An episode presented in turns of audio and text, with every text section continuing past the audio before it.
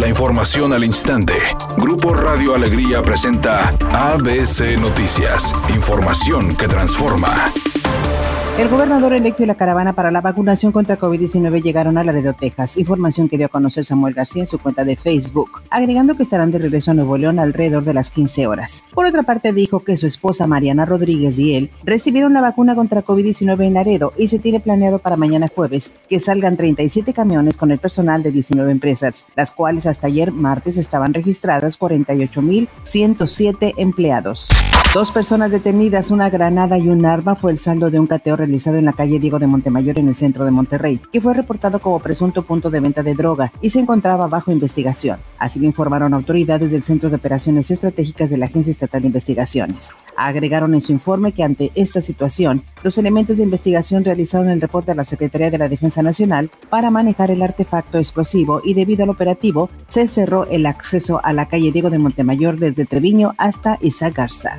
El presidente López Obrador afirmó que sin descuidar el norte y centro del país, su gobierno dará prioridad al desarrollo de los estados del sur que fueron abandonados por los gobiernos neoliberales, no obstante que con su petróleo aportaban el 40% del presupuesto nacional. Lo único que se desarrolló, dijo, fue Cancún. Y se le sacó toda esa riqueza al sureste, a Chiapas, a Veracruz, a Tabasco, a Campeche y no se le devolvió nada. Editorial ABC con Eduardo Garza. Pronostican fuertes lluvias para el fin de semana y los de Nuevo León ya nos la sabemos, calles inundadas, drenajes tapados, carros varados y muchas veces lesionados y muertos. En pleno siglo XXI es una vergüenza que no tengamos un drenaje pluvial digno para la ciudad. Nos inundamos con cualquier chipi chipi, ¿a poco no? Tigres firmó una noche memorable en el estadio universitario luego de reencontrarse con la victoria en el Grita México Apertura 2021.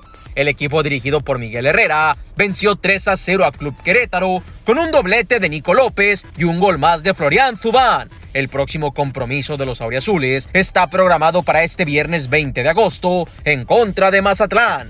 La gata de Mon Laferte dijo que está muy contenta con sus casi tres meses de embarazo, aunque también reconoció que está preocupada porque, como no sabía de la situación, ella se agarró agendando fechas para promocionar su nueva música e incluso para iniciar una gira. Y ahora los médicos le dijeron que debe de estar en reposo absoluto. Seguramente tendrá que hacer algunos movimientos para poder cumplir con su faceta de cantante.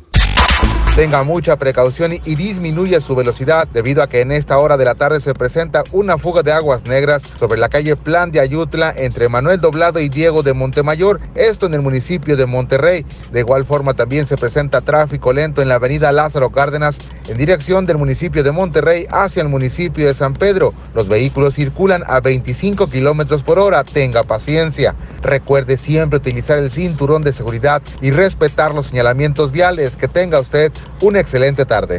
Es un día con cielo parcialmente nublado. Se espera una temperatura máxima de 36 grados, una mínima de 30. Para mañana jueves se pronostica un día con presencia de nubosidad. Una temperatura máxima de 38 grados, una mínima de 22. La temperatura actual en el centro de Monterrey, 30 grados. ABC Noticias. Información que transforma.